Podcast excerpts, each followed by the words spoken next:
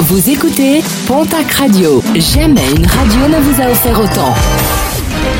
L'information locale à 9h, c'est sur Pontac Radio. Bonjour Jean-Marc Courage Sénac. Bonjour à toutes et à tous. Incendie volontaire dans la nuit de samedi à dimanche à Intermarché 12 des Bois à Pau. Un cambrioleur vraisemblablement dérangé par la police a incendié les caisses du supermarché avant de fuir.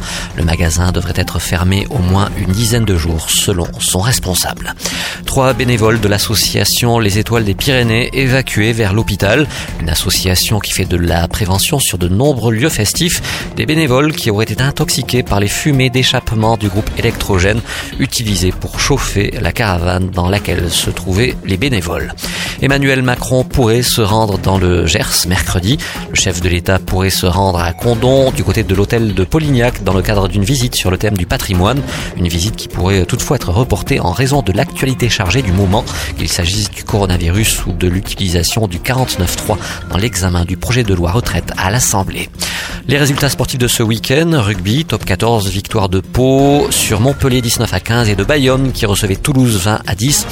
Des deux, très lourde défaite de Mont-de-Marsan à Béziers 55 à 17. Toujours en rugby, fédéral 1, poule 3, victoire de Tarbes à Bagnères 29 à 30 et de Lannemezan à Oloron 17 à 19. Moléon bat Grouillet 35 à 17.